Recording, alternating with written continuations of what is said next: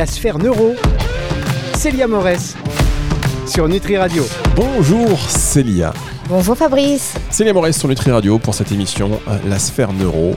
C'était toujours un plaisir de vous avoir. Vous êtes euh, toujours docteur en neurosciences, euh, vous êtes enseignante, vous êtes, voilà, vous êtes formidable. J'ai envie de vous dire, c'est un très bon résumé. Et grâce à vous, grâce à ces émissions, on en apprend un peu plus chaque jour sur le fonctionnement de notre cerveau. Et ça a forcément une influence sur notre comportement, sur aussi notre compréhension des autres, donc de soi et des autres. C'est Nutri Radio, nourrit le corps et l'esprit, mais pas de que parce que c'est aussi Nutri TV. Et oui, vous êtes aussi sur Nutri TV, on vous remercie.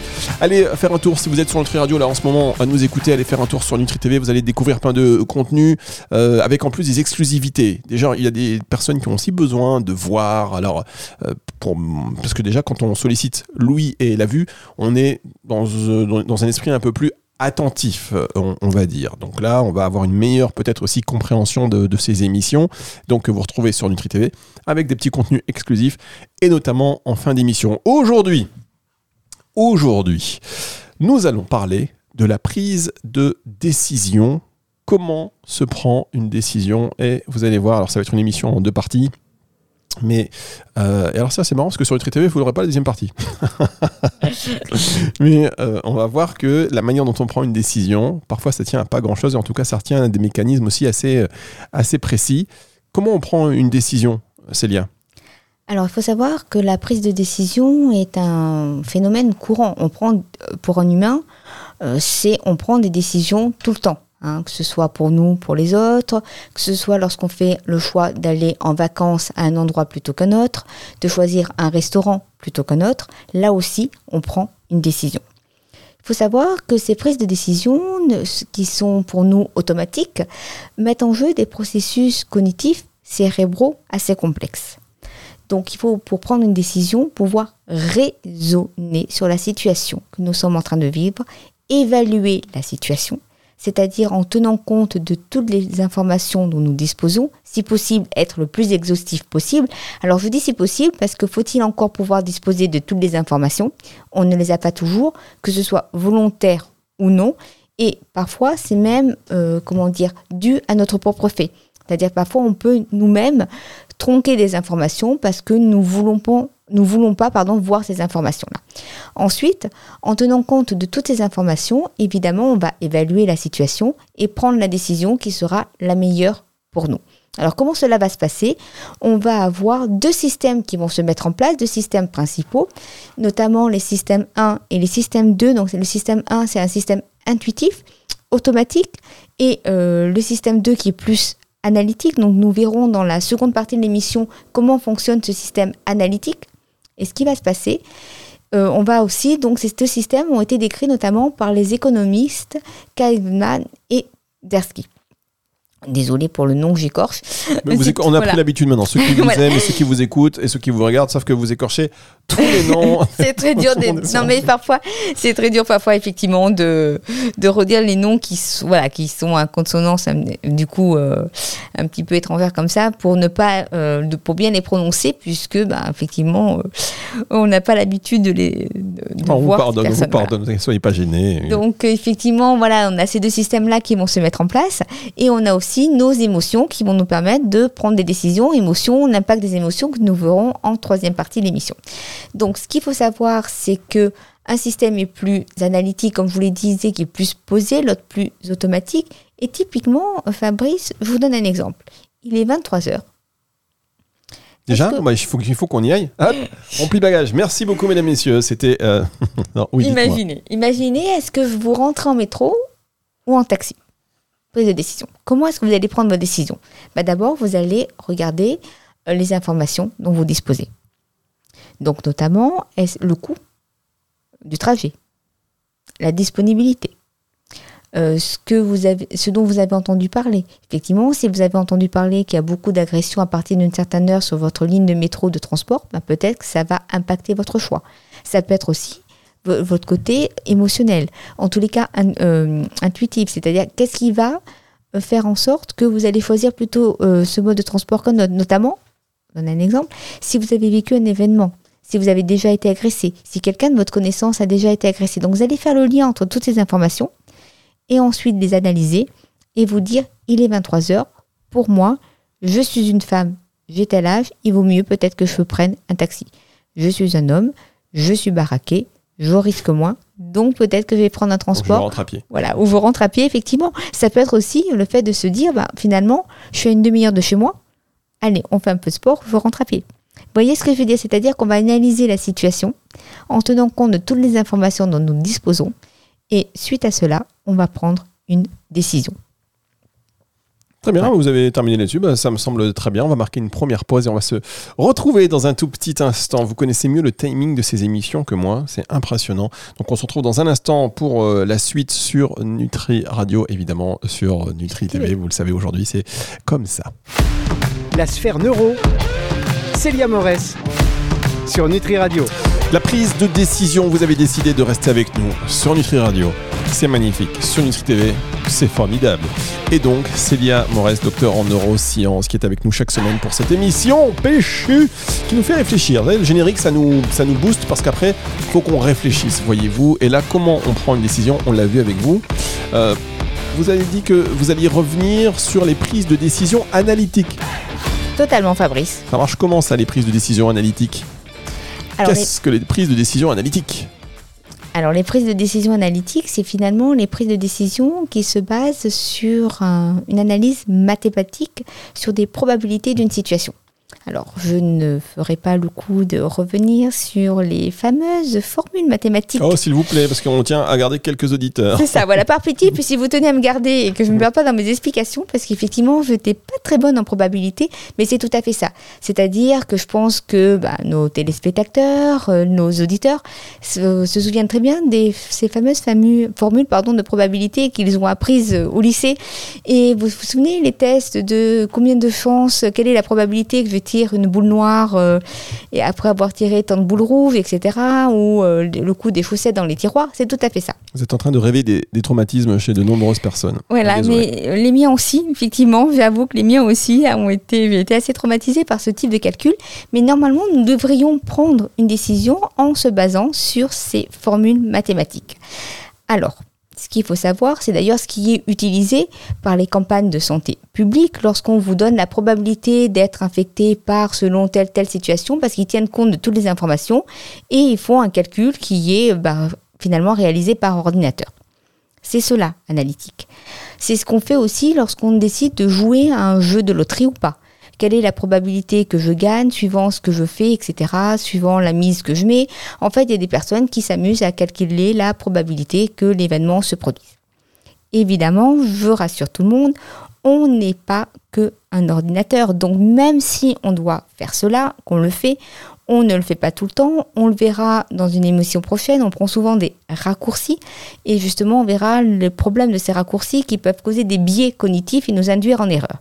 Mais heureusement qu'on prend des raccourcis parce que sinon, vous imaginez, pour aller au restaurant, si on devait calculer la probabilité de prendre du plaisir à aller dans tel type de restaurant, suivant les événements qu'on y a vécu ou pas, etc., on n'aurait pas fini et on resterait chez nous, l'heure du repas serait passée et le restaurant serait probablement fermé. Ça, c'est un point important. Et notamment, vous disiez, on n'est pas que des euh, ordinateurs, puisque effectivement, dans tout ce qui a été gain de loterie, etc., comment est-ce que notre intuition peut nous induire en erreur? Un petit indice afin de mettre l'eau à la bouche pour la prochaine émission. Euh, qui aura lieu sur Nutri Radio, effectivement sur les heuristiques, biais cognitifs, etc., c'est qu'il y a une erreur très, bah, très euh, référencée, qui est l'erreur de Monte Carlo en 1913, c'est-à-dire c'était un casino et la boule noire, je crois, ou boule rouge, on va dire, enfin à la limite, peu importe la couleur, était sortie 26 fois, de suite, sur la même couleur. Et quand, bah, au bout de la 26e fois, donc au bout de la 27e fois, toutes les personnes ont bah, joué l'autre couleur en se disant c'est pas possible que ça ressorte. Eh bien si, c'est ressorti sur la même couleur. Donc le casino a fait un gain d'argent pas possible, les gens, évidemment, eux, en ont perdu. Tout simplement pourquoi? Parce qu'en termes de probabilité, un événement peut se reproduire de manière indéfinie. C'est-à-dire qu'il n'y a pas effectivement de loi qui dit qu'au bout d'un certain nombre de fois, ça va plus se produire ni rien. Effectivement, c'est une probabilité, c'est du hasard. Et donc, de fait, voilà, on peut du hasard ou pas dans certaines situations. Mais effectivement, c'est ça. Donc, c'est vraiment une analyse mathématique de la situation, raisonnée. On fait ce calcul de manière automatique, euh, vraiment, euh, comme on le faisait à l'époque hein, au lycée. Très bien, mais ça veut dire que si c'est un calcul automatique, si on fait un effort pour comprendre un peu ce système de statistiques, de probabilité, si on est un peu attentif, on va améliorer notre capacité justement à raisonner? Alors oui, non, c'est-à-dire qu'autant moi, il y a des gens que je connais qui vont s'amuser à calculer les probabilités, euh, mais vraiment en prenant papier, crayon, parce qu'ils adoraient les probabilités. Nous, on va le faire sans s'en rendre compte. C'est-à-dire qu'à la fois, on va utiliser, c'est ce que je disais en première partie d'émission, nos deux systèmes. Le système de analytique où on va analyser la situation en se basant sur des faits réels, purement, on va dire mathématiques, sans faire de calcul, mais on va être très pragmatique. Et de manière plus intuitive, on verra comment est-ce que cela fonctionne avec les biais que cela peut occasionner, c'est-à-dire qu'avec pour prendre des raccourcis pour aller plus vite, mais sans forcément faire référence. C'est-à-dire que moi qui ne suis pas du tout mathématicienne, je fais absolument pas, et je rassure nos auditeurs, de calcul de probabilité du tout, du tout, du tout. En revanche, il y a certaines situations que je vais analyser de manière euh, effectivement totalement pragmatique. Alors, on marque une dernière pause. On va se retrouver dans un instant sur Nutri Radio. Merci d'être avec nous. Nourrit le corps et l'esprit. Nutri TV également nourrit le corps et l'esprit. On marque une dernière pause et vous allez nous expliquer le lien et surtout le rôle des émotions dans notre prise de décision parce qu'en fonction des émotions, on peut réagir et prendre des décisions plus ou moins vite. Bien évidemment, c'est dans un instant sur Nutri Radio. On embrasse tous ceux qui sont sur Nutri TV.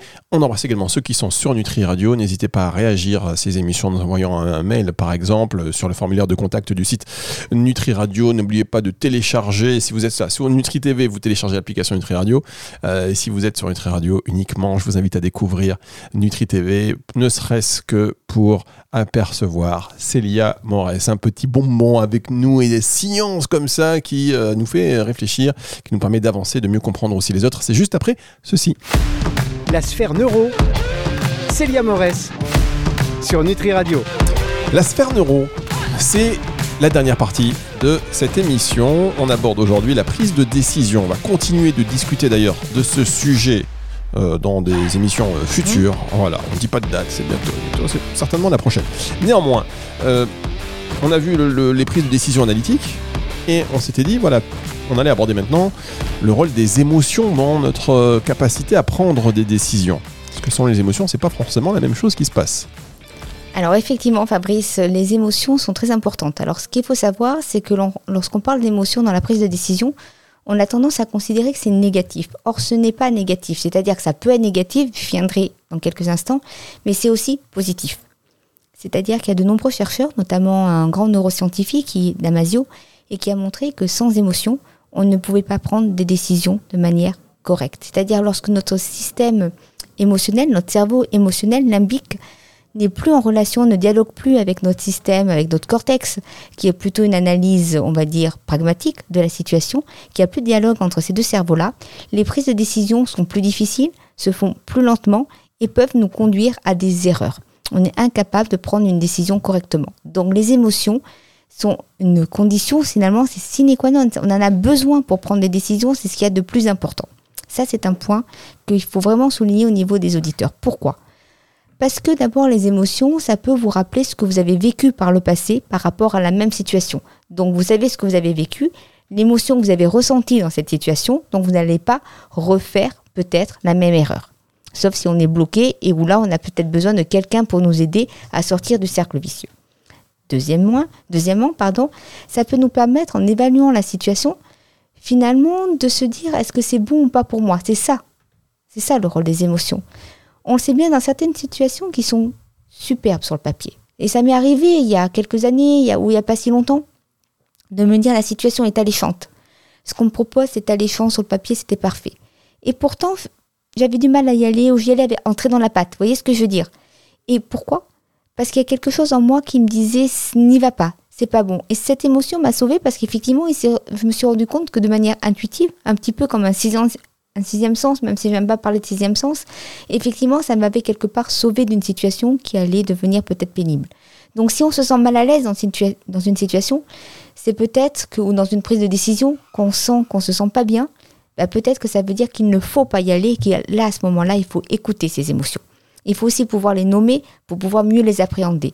Parce que parfois, lorsque c'est négatif, c'est qu'on n'arrive pas à nommer ses émotions, qu'on réagit de manière trop forte. Ah, c'est ce qui s'est passé en 2006 avec euh, donc Zinedine Zidane, on en a parlé dans une émission, qui a trop fortement réagi. Cette fascination que vous avez pour Zizou. Mais là, non, parce qu'en fait, c'est l'exemple, et beaucoup de personnes, en fait, se souviennent, 2006, c'est pas si vieux, se souviennent de ce coup de boule, et en fait, on s'est bien rendu compte qu'à ce moment-là, bah, son système limbique a surpassé son système analytique. Il n'a pas forcément réfléchi, je pense, en tous les cas, enfin, lui seul pourrait nous expliquer hein, comment il a réagi. On va le recevoir très bientôt, l'invitation est lancée sur Nutri Radio, Zinedine Zidane, s'il veut venir, il est le bienvenu pourquoi ce sera en exclusivité aussi peut-être sur Nutri TV. Rien n'est garanti. Oui. Mais pourquoi? Mais effectivement, c'est ça. C'est-à-dire qu'en fait, lui, l'explication qu'il a donnée, c'est qu'il a réagi finalement bah, de manière automatique parce qu'il avait été blessé par l'insulte qui lui avait été. Et ça se comprend.